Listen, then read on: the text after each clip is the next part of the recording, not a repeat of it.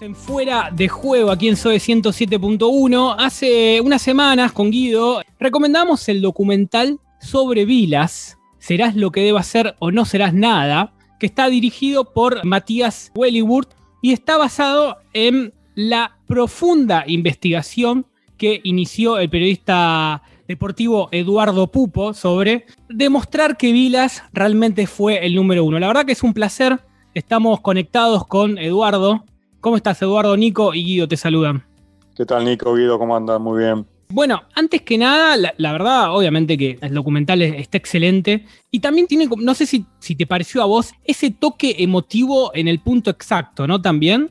Eh, bueno, sí, o sea, la, película lo que se trató de hacer a través de eh, Matías, el director, es eh, que sea lo más honesta posible, o sea, poner las imágenes justas, como, como dijiste, pero también para que tengan un correlato y se explique qué era realmente lo que se quería hacer.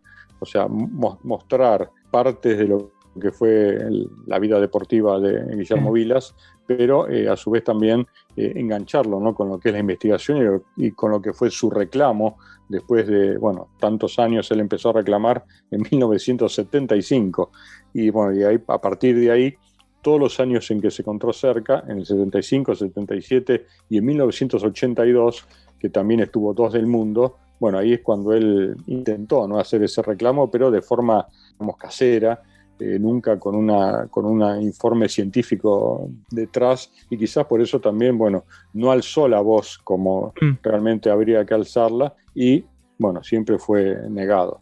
¿Cómo te llega a vos eh, el contacto de, Matías para llevarlo a documental? ¿Cómo fue? No, en realidad eh, me contactaron en 2015 cuando salió una nota de New York Times con el primer no de la ATP bueno, en ese momento no sé si era, no era para Netflix, era para, otra plataforma y le dije que no, que no quería hacer una, una, película. La verdad que era muy tentador, ¿no? Pero les dije que no, que esto todavía tenía mucho por recorrer. Finalmente el año pasado, eh, allá por principios de año, eh, me volvieron a contactar ya para Netflix, eh, a través de Anima Films, que es la productora, y Matías Gailburg, bueno, y todos los que, los que la componen. Y dije, bueno, ahora estoy un poco más maduro en cuanto a la investigación, en cuanto también al proceso judicial que ya se había iniciado. Y creo que me parece una buena idea, pero lo consulto con Guillermo para ver qué piensa. Bueno, hablé con él, ya radicado en Mónaco, hablé por teléfono y dijo que sí, fantástico, eh, dio el ok enseguida y ahí comenzamos. En mayo fue el kickoff y ahí, bueno, empezó. Mira, ya hablo como un cineasta. Eh, no tengo la menor idea. La experiencia de todo, de todo este proceso, imagino que te ha hecho un experto. ¿Pusiste algún reparo sobre algo que, no querías o por lo menos hacer un poco más hincapié en algo particular? No, no, más o menos está todo, o sea, faltan cosas, eh, ese es el tema, no, no, no que sobran, sino que faltan porque, bueno, en una hora 34 había que hacerlo en ese tiempo. Este, muchas imágenes, te digo que todas las versiones de la película fueron cambiando hasta la que ustedes vieron. Eh, hay muchas cosas que sí, que me hubiese gustado que estén, pero reparos no. O sea, fue consensuada, bueno, tanto por Guillermo, por mí, por todos los que aparecen, por la familia Vilas. O sea, todas las imágenes que están están eh, autorizadas, digamos, este, pero consensuadas, ¿no? O sea, que fuimos viendo esto sí, esto no, bueno, saca, pone. Este, no, no, no, es que el director grabó y después hizo lo que quiso. En eso, la verdad que eh, ellos comprendieron, ¿no? Que no es común, ¿no? Porque generalmente un documental se hace y ya está, y después el que lo ve, el protagonista, incluso si lo ve, le puede gustar o no. Pero acá estuvo todo consensuado, eh, lo que pasa es que participamos muchos todos, o sea, los que estamos eh, involucrados directamente, y, bueno, y, se quiso hacer como, un camino totalmente sincero, ¿no? Mostrando todo tal, tal cual es, acá no se ocultó nada, y bueno, y es, y es lo que salió.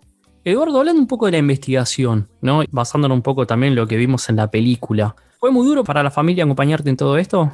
Sí, o sea, por un lado duro porque, bueno, todas las cosas nuevas que yo fui emprendiendo en mi vida profesional siempre fueron eh, largas, no digo sacrificadas porque es una palabra dura, pero este, sí complicadas. O sea, nunca se resolvió lo que yo encaré fácil. El libro que hice la historia del tenis tardé 22 años, pero bueno, está en el Hall of Fame por lo menos tuvo un premio. Pues lo, que sea, lo que es la investigación en sí, que empezó en 2007, sí, fue ya con mis hijos un poco más eh, grandes, pero todos comprendían, o sea, que, que el padre era periodista, que el padre viajaba por los grandes torneos o por la Copa Davis, que el padre laburaba sábado y domingo siempre, porque los torneos se jugaban sábado y domingo. Todo, bueno, uno va perdiendo ciertas cosas, es parte del desafío de, emprender algo que es como, como complejo, no rutinario y no eh, habitual.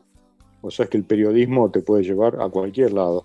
Y más, bueno, el tema de, las coberturas, ellos ya tenían esa falta del, del padre este, muchas veces. Y mi señora, bueno, como jugó al tenis y jugó bien, estuvo en el ranking mundial junior en los 80, como que comprendía un poco más esa mente obsesiva de un jugador, este, comprendió eh, a Vilas, me comprendió a mí como periodista muy meticuloso y bueno, y fusionó las cosas que no le gustaron en muchos momentos, como a mí también, yo me vine abajo muchas veces, que quise dejar todo porque digo, esto es imposible, no voy a encontrar los 22.545 resultados que tengo que encontrar, este, algún torneo me va a faltar y no puedo hacer algo que no esté completo. Pues yo necesitaba que todas las piezas estén en su lugar para recién comenzar a investigar. Bueno, fue la verdad que sí, fue un apoyo fundamental el de mi señora y el de mis hijos. Una, una, frase, un concepto de, que dice tu mujer, las deudas que tenía el mundo con Guillermo, ¿no? Esa búsqueda y creo que también el apoyo que te dio a vos era por eso que sentía, y obviamente que lo sentimos muchos, muchos argentinos que, que hemos visto, por lo menos haber sabido de la historia de, de Vilas. Sí, hay un tema que a veces parece que no fue tan reconocido en su país, creo que sí, que, que fue reconocido eh, en su momento, ahora este, quizás ahora cobra vigencia a través de, bueno, de que una película se vea en 190 países a la misma hora y el mismo día, tal vez eso haya sido que la figura de Guillermo Vilas, este, se, como que hubo un renacimiento, ¿no? Este, que aparezca la BBC de Londres llamándome que quiere hacer un especial sobre la investigación. O sea, son cosas que, bueno, que no es normal si seguíamos en la meseta del micromundo del tenis. Esto lo abrió mucho y las, y las deudas que yo como periodista y de tenis eh, dije, bueno, ¿por qué no tiene el curso central del Buenos Aires Tenis el nombre de Guillermo Vilas? Ok, lo hice. Después, eh, ¿cómo no hay una escultura que, esté la imagen de Vilas donde empezó a jugar en náutico? Lo hice. Pues este, falta el libro de su vida, ¿por qué no existe? nadie lo hizo, ok, lo hago. Este, y falta el número uno, porque también está faltando. nadie lo hace, bueno, eh, lo hago. Este, pero no es porque quiero tener, viste, reconocimiento, o sea, son las deudas que creo que están faltando y uno se sienta a esperar, a ver, viste, esperás, esperás, esperás, a ver, nadie lo hace, no hace, bueno, viste, das el paso al, al frente.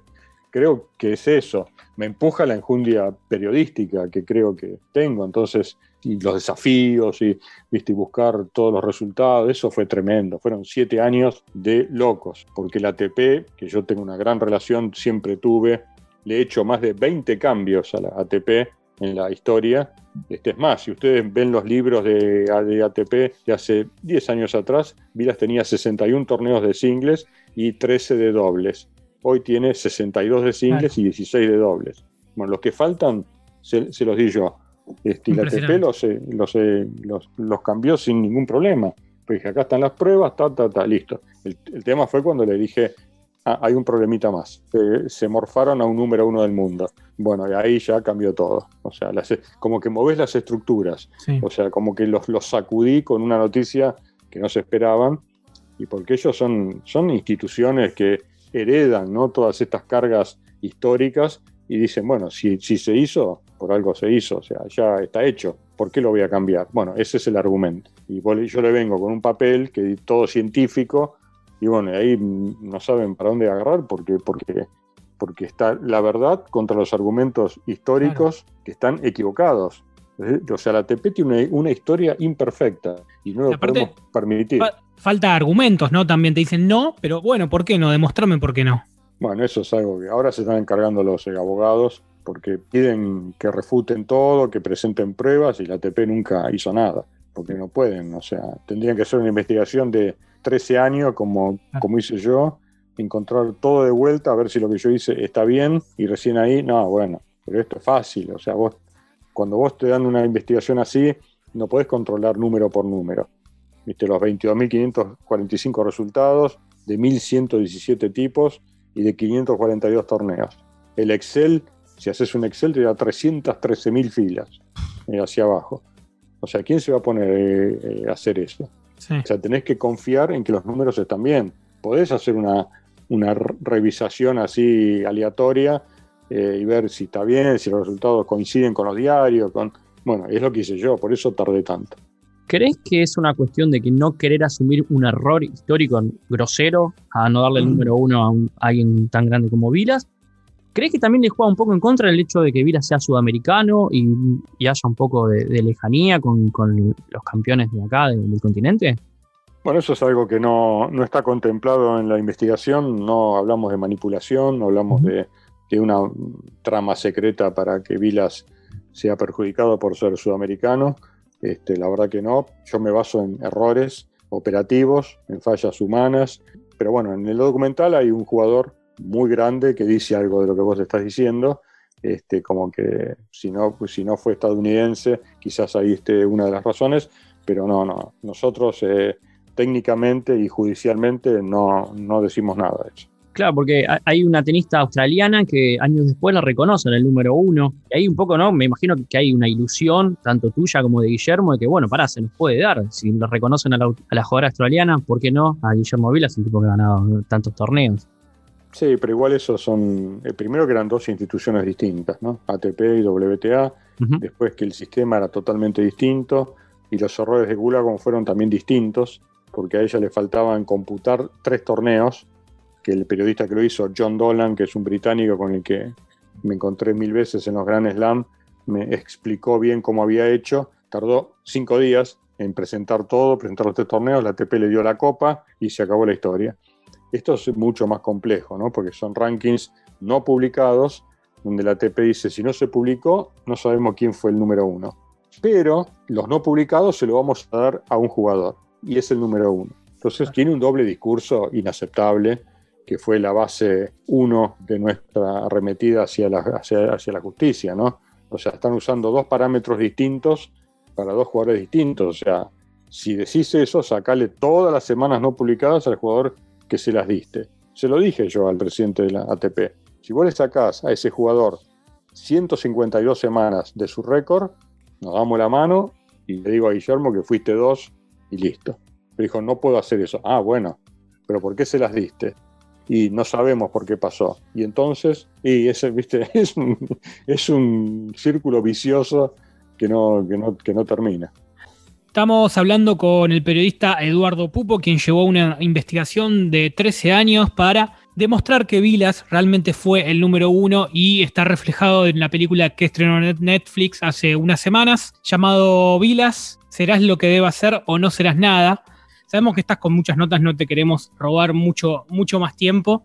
Vos en, un momento hablas de cómo cambió tu relación con Vilas de periodista jugador a periodista jugador amigo. ¿Qué fue eso que más te sorprendió o te sigue sorprendiendo de Guillermo como persona?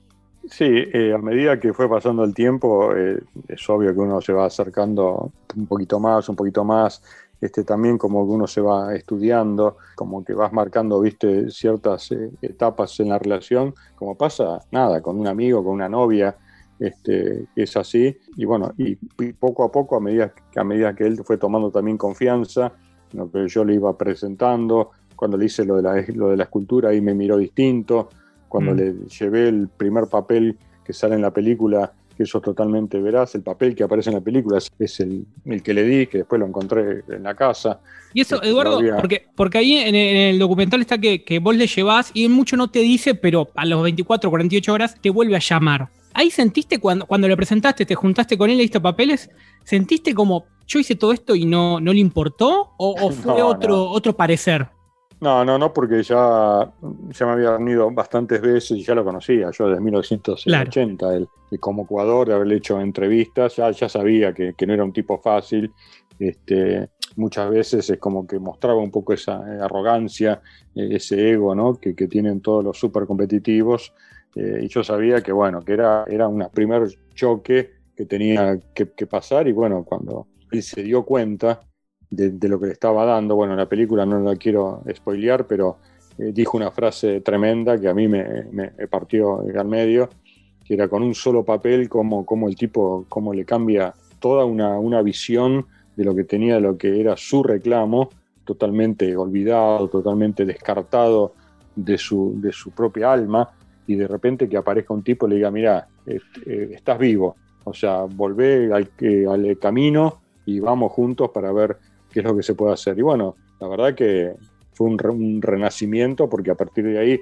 me pide que le escriba el libro de, su vida, después me dice, bueno, te dejo todo mi, patrimonio deportivo para, para que lo cures, para que lo custodies.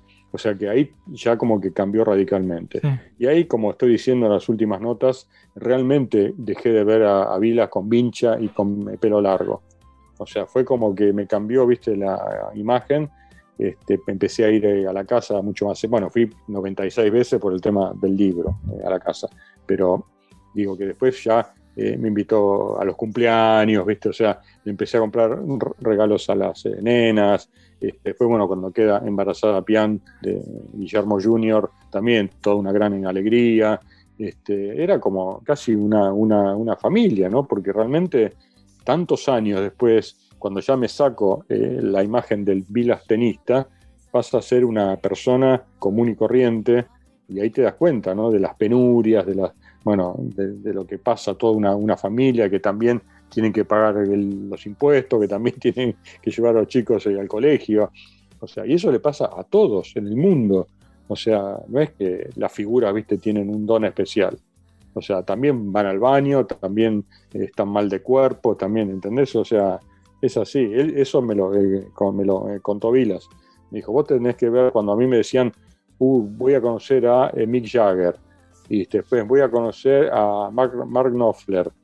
Y nada, yo, dice él, yo iba con un miedo, pero después cuando, cuando los veía, cuando me hablaban, hola, Guille, vi tus partidos, genial, cómo jugás digo, uy, estos tipos me, vieron a mí, o sea, el tipo como que bajaba, bueno, eso es lo, que pasa cuando ya pasás a otra, a otra instancia en, en, la amistad. Eduardo, te voy a pasar el audio de una pregunta de un colega amigo que nos mandó y que quiere saber esto. Teniendo en cuenta los datos que arroja la investigación, ¿tuviste la posibilidad de hablar con Connors, de ser afirmativo? ¿Qué te dijo? Sí, sí, sí, sí. Connors, este, tanto Connors como José Luis Clark fueron contactados este, y la verdad que los dos tuvimos el gran problema de la pandemia. Ellos estaban, porque vos tenés que hacer todo como un programa, ¿no? Como un guion para ir siguiendo. Bueno, los jugadores, los que están, te imaginas que no fue nada, nada fácil. Hubo que ir a cada país, a cada lugar. Este, bueno, muy, muy complejo. Este, y Connors estaba ya en la parte final del rodaje este, bueno, sí, se contactó a través de la esposa de Vilas con Brett Connors, con el hijo, este, y fue, el, me acuerdo perfecto, el 17 de marzo de 2020, quedamos para el día siguiente a las 11 de la mañana en un restaurante de Montecitos, en, California, que es donde, donde, donde, vive, que el camarógrafo iba y le hacía la nota. Esa misma noche se decreta el lockdown en California, pero severo fue. Entonces, eh, bueno, el camarógrafo llama a la productora y dice, no voy a ir, mañana no voy. Connors dijo, yo voy, está cerca de mi casa, voy, recién como que empezaba. Pero el camarógrafo, bueno, y no pudimos conseguir a nadie. Y después, bueno, todo cada vez fue peor, ¿viste? Después la gente salió a la playa y hubo una segunda ola. Bueno, Connors dijo, no, o sea, pero sí tuvo la eh, predisposición. Y, con mi combatata, la verdad que nunca se llegó eh, a concretar también, y eso fue un poco antes, pero después, bueno, él no tuvo tiempo, eh, porque estaba con cosas para la cadena donde, donde transmite, haciendo ya cosas remotas, y después, bueno, finalmente, no, no, no, ya vino la cuarentena, él, no quiso que vaya gente a grabar a la casa, y estuvo bien, este, y después no, no, no, no se pudo, viste, cuando ya llegaba el límite, el límite, el límite, y nada, y el productor dijo, bueno, si no, si no lo podemos hacer, queda afuera. Pero los dos tuvieron muy buena predisposición. Te hago la última de mi parte, así ya te libero y Nico cerrará la entrevista. Nosotros siempre le dedicamos un bloque especial a cada programa a un deportista destacado de la historia, algunos que son reconocidos y otros que no, y que han tenido un buen desempeño a lo largo de la historia argentina. ¿Crees que para vos Vilas es el deportista más grande que tuvo Argentina, en opinión personal? Mm, no, no, no. Sí fue el que realmente eh, hizo un cimbronazo en un deporte, que la gente empiece a jugar mucho más al tenis, sí, o sea, el tenis ya era popular en los 50. Este, quizás fue de élite en los principios, en los 1900 y pico, 20, no sé. Pero después ya fue popular, la Copa Davis se llenaba, el Río de la Plata se llenaba, el República se, se, llenaba, pero él lo puso en una instancia superior que fue de la masividad ¿no? Eh, absoluta. Ya me acuerdo que en las oficinas ya se hablaba de passing shot, de, de masters, de Grand Slam, que antes era chino. Este, eso fue lo que hizo él. Quizás eh, los otros deportistas hicieron grande, un poco más grande al deporte que ya era popular, como el fútbol, el automovilismo, el básquet, pero no, por eso creo que hay que son todos los grandes de la historia, ¿no? No los quiero nombrar porque seguramente alguno queda afuera, pero no es Maradona o Messi, ¿viste? No es este o en el mundo, no es Hamilton o Schumacher o Fangio. Para mí siempre poner un, una I, o sea, Messi y Maradona, este, así. O sea, que él fue uno de, los grandes deportistas, no hay ninguna duda. Eduardo, muchísimas gracias. Eh, un placer haber charlado con vos. Eh, y recomendamos a todos, obviamente, que, vean esta, esta película que ya, ya se puede ver en Netflix. Un abrazo. gracias a ustedes, chicos. Gracias por la nota. Chau, chau.